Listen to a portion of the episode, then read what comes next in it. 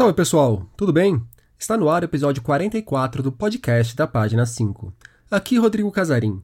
Página 5 é também a coluna de livros que edito no portal UOL. Estou no Facebook como Página 5, no Instagram como Página.5 e no Twitter como arroba Rod Casarim, Casarim com S e com N. Nesta semana rolou Além da Página 5 com o escritor, biógrafo e crítico literário Tom Farias. Falamos sobre Carolina de Jesus, José do Patrocínio e outros gigantes. O racismo na literatura esteve no cerne da conversa, que já está disponível no IGTV lá no meu Instagram. Planejo disponibilizar o papo nas plataformas do podcast na próxima terça, dia 11.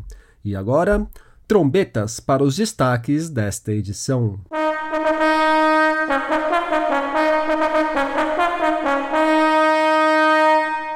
No que o Brasil de hoje se assemelha àquele Brasil de Menino de Engenho, clássico de José Lins do Rego o novo livro da jornalista Daniela Arbex, Clube de Leitura de Games, ensaios sobre literatura moçambicana, Luísa Micheletti, Morgana Kretzmann e Paula Macedo Vaz nos lançamentos.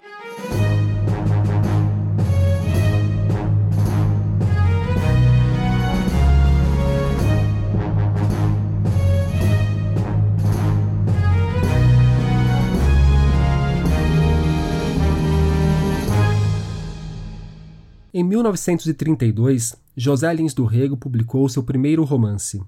Menino de Engenho marcou a estreia do jornalista na literatura e também o projetou como um dos principais escritores brasileiros da primeira metade do século XX. Na história, que inaugura o chamado ciclo da cana-de-açúcar, acompanhamos a infância de Carlinhos, garoto que cresce pelos arredores de um engenho de açúcar. Recentemente, a Global adquiriu os direitos para publicar a obra de Lins do Rego, e o livro escolhido para iniciar esse projeto editorial foi justamente Menino de Engenho. Essa nova edição do clássico conta com a apresentação do crítico literário e professor de literatura da Universidade Federal do Rio de Janeiro, João César de Castro Rocha. Aqui para o podcast, o João falou sobre o lugar que Menino de Engenho ocupa na literatura brasileira. Ele ressalta os toques prustianos do romance, e aponta para a influência de Gilberto Freire sobre José Lins do Rego. Publicado em 1932, Menino de Engenho, de José Lins do Rego, adensou a corrente que então se chamava de literatura do Nordeste, que havia principiado com José Américo de Almeida, publicando em 1928 A Bagaceira, e dois anos depois com o romance de Raquel de Queiroz, O 15. Nesses dois casos, abria-se para o leitor, sobretudo do Sudeste, uma nova perspectiva de uma outra região do país, de uma realidade muito distinta, muito áspera, marcada pela seca e pelas dificuldades causadas por um meio hostil. Com Menino de Engenho, José Lins do Rego adensa esta literatura, mas lhe dá uma feição nova, porque ao contrário de um retrato da paisagem ou de uma perspectiva exterior, a grande novidade do romance de José Lins do Rego é que as memórias do menino Carlinhos, por ele contadas, têm um inegável toque prustiano de introspecção, de recordação de cheiros, de sabores, de experiências fundamentais, como, por exemplo, a precoce iniciação sexual do personagem. Para a composição desse traço prustiano, algo que nem sempre se reconhece, mas que foi fundamental, foi o relacionamento de José Lins do Rego com o antropólogo Gilberto Freire, que havia retornado da Europa, que teve um intenso contato com José Lins do Rego e que nos Estados Unidos, na sua tese de dissertação de mestrado, havia escrito sobre a, a infância e o ser menino no engenho no Brasil. Em alguma medida, José Lins do Rego dá continuidade à preocupação do amigo e antropólogo Gilberto Freire, que no ano seguinte, em 1933, publicaria sua obra-prima, o ensaio Casa Grande Senzala, que, como ele mesmo dizia, era uma tentativa de reconstrução prustiana da formação social brasileira. Menino do Engenho se enquadra nesta ideia, na ideia de uma recordação, de uma memória afetiva, de uma interioridade, de uma reconstrução prustiana de uma realidade que até então era apenas vista como uma realidade exterior. Esse traço assegura a Menino de Engenho um lugar muito importante na literatura brasileira. O João também comentou o que o livro tem a dizer ao Brasil de hoje. O crítico literário aponta Menino de Engenho como um dos livros mais brutais de nossa literatura. Lembra que na história até os cachorros escancaram nossa desigualdade social. Segundo João, Lins do Rego mostrou uma hierarquia radical que ainda hoje domina a sociedade brasileira. Menino de Engenho, para além da evocação prussiana, para além das saborosas histórias de Carlinhos no engenho do seu avô, Menino de Engenho possui uma das narrativas mais brutais da literatura brasileira, o que nem sempre se reconhece. Isto pode ser visto na própria estrutura do romance. O romance se estrutura a partir de um conjunto de oposições binárias. E estas oposições expressam a profunda desigualdade social que marca toda a formação brasileira. Por exemplo, Menino de Engenho não é um, não é um título qualquer porque o menino tem como par de oposição os moleques, que são os meninos pobres, que trabalham como se fossem autênticos servos do avô de Carlinhos. E a palavra servo, ela é grifada e usada muitas vezes no romance. Assim, ao menino de engenho opõe-se o moleque. O romance se chama Menino de Engenho. Não poderia ser moleque de engenho e muito menos poderia ser meninos e moleques de engenho, construindo esses pares que Gilberto Freire consagrou, Casa Grande Senzala, Sobrados e Mucambos. No capítulo 13, surge pela primeira vez no romance uma expressão enigmática. O narrador diz: Nós, os da Casa Grande, uh, referência enigmática porque naturalmente já não se vivia mais em tempos de escravatura. Mas o capítulo 22, logo na sua abertura, tudo esclarece. O capítulo assim diz: Restava ainda a senzala dos tempos do cativeiro, isto é, apesar da abolição formal, a desigualdade estrutural permanecia. No final do romance há uma referência ainda mais impressionante e que permite resgatar a atualidade de Menino de Engenho de uma forma inesperada. Repito, Menino de Engenho, na sua estrutura, representa de maneira brutal a desigualdade que constitui ainda hoje a sociedade brasileira. Pois bem, no capítulo 32, esse caráter assimétrico das relações contamina a própria natureza. Eu leio uma pequena passagem. Diz assim: Cachorrinhos com barriga partindo, de magros, acompanhavam seus donos para a servidão. Rondavam pelos cajueiros perseguindo os preais. Porém, não pisavam no terreiro da casa grande os cachorros gordos do engenho não davam trégua aos seus infelizes irmãos da pobreza. Perceba que, mesmo no plano da natureza, há uma distinção entre os cachorros gordos dos donos do engenho e os cachorrinhos com barriga partindo de magros, que pertencem aos trabalhadores que, que se encaminham para a servidão. Essa é uma atualidade inesperada de meninos de, de, meninos de engenho, um romance que, apesar da sua evocação prussiana, apesar do seu aspecto aparentemente lúdico, traz consigo uma distinção muito clara, uma hierarquia radical que ainda hoje domina a sociedade brasileira. Os próximos livros de José Lins do Rego que deverão ganhar nova edição pelas mãos da Global são Doidinho, Fogo Morto, Banguê e Usina. Isabel Salomão de Campos nasceu em 1924 no interior de Minas Gerais. Desde pequena, via coisas que os outros não viam.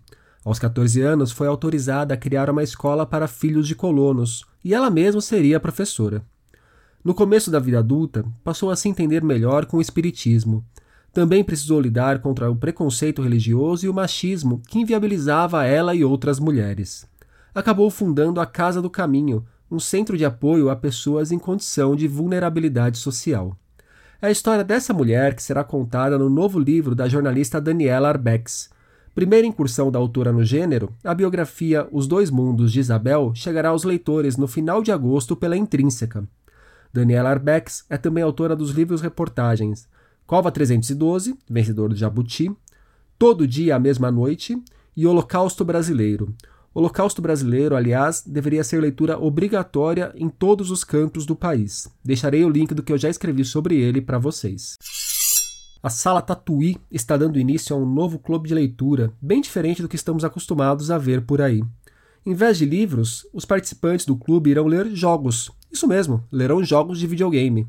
O primeiro encontro do Homo Ludens acontecerá no dia 15 de agosto, às 14 horas, e discutirá Stardew Valley, desenvolvido por Eric Baroni e pela Concerned App.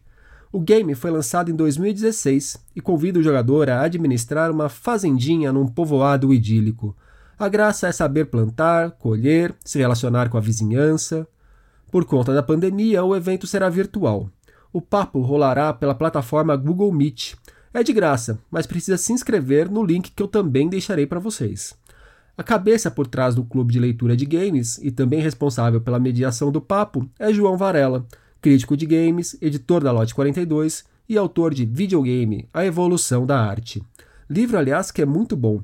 Recomendo tanto para fãs de jogos quanto para os que se interessam por compreender alguns caminhos que a arte tomou nas últimas décadas. A Capulana acaba de lançar o Campo Literário Moçambicano, Tradição do Espaço e Formas de Ensílio. Ensílio é uma espécie de exílio vivido na sua própria terra. Quem assina a obra é Nazir Ahmed Khan, professor e pesquisador da Universidade Federal do Rio de Janeiro. Nela, Nazir reúne cinco ensaios nos quais reflete sobre a singularidade e pluralidade da literatura moçambicana nos últimos 40 anos. Nos textos são analisadas obras de nomes como Ungulani Bacacossa, Paulina Chiziane, João Paulo Borges, Lilia Montplé e, claro, Mia Couto. Quem assina o prefácio de O Campo Literário Moçambicano é a professora Rita Chaves, da Universidade de São Paulo.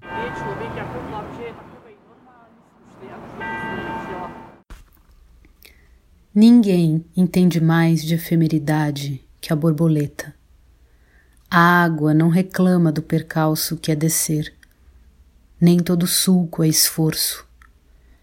Algumas estrelas são tão vagalumes que, ao pousarem na pia entre a jarra de suco e o ramo de cominho, expandem os cantos da galáxia. Você acabou de ouvir o poema Ninguém Entende Mais de Efemeridade que a Borboleta, na voz de Luísa Micheletti. A Luísa é atriz, dramaturga e acaba de lançar Dentro do Outro, seu primeiro livro de poesia. São 51 poemas elaborados ao longo dos últimos três anos.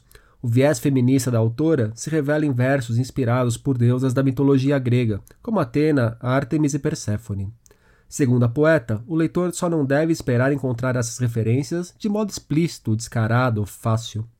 Dentro do outro, de Luisa Micheletti, saiu pela Laranja original. Agora sou eu que vou ler para vocês. Foi por volta dos meus 13 anos que ele parou de tocar em mim, de pedir para ficar nua deitada ao seu lado, ou para deixá-lo acariciar meus pés com seu pênis. Estava crescendo e me tornando cada vez mais esperta, como ele disse em um dos almoços de família na Romana Seca, na chácara da minha avó. Ele já percebia que eu estava descobrindo jeitos de não ficarmos mais sozinhos um com o outro, que eu fugia de seus convites para irmos até a cascata, que ficava a um pouco mais de um quilômetro da casa da minha avó, e estava me tornando cada vez mais agressiva quando ele estava por perto, coisa que minha irmã nunca conseguiu ser. Foi nessa época que o meu tio começou a passear somente com a Aline.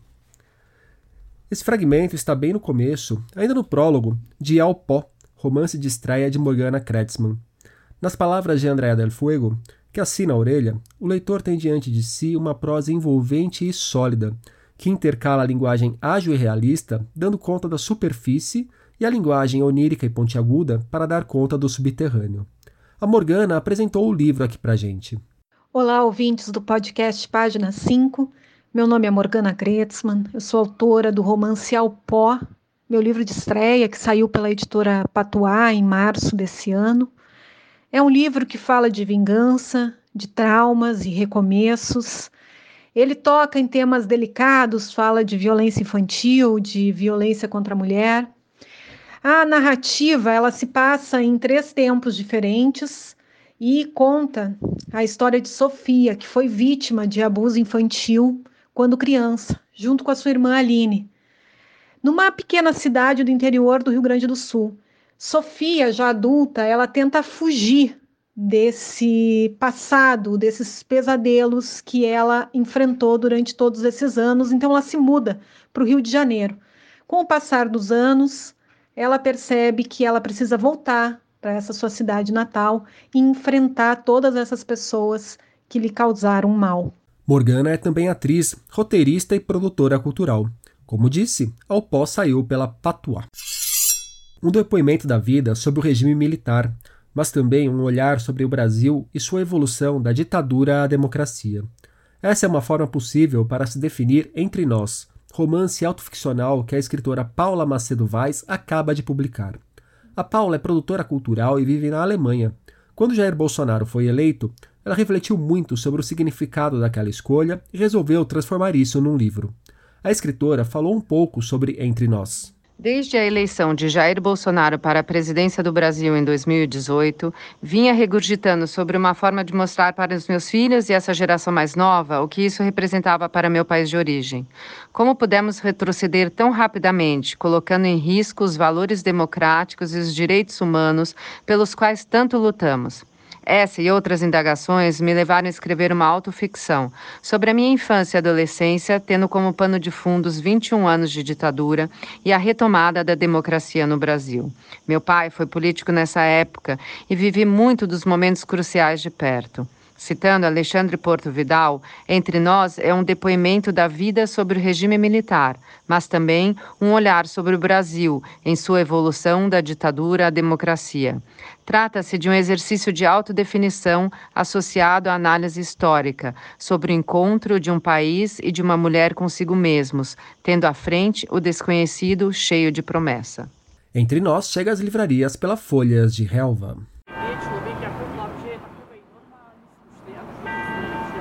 E nos últimos dias, na página 5, nós tivemos uma análise sobre o futuro dos eventos literários no país, resenha de A Débil Mental, romance da argentina Ariana Harvitz, que acaba de sair no Brasil, uma lembrança de Hiroshima, clássico de John Hersey nos 75 anos da estupidez com a bomba atômica.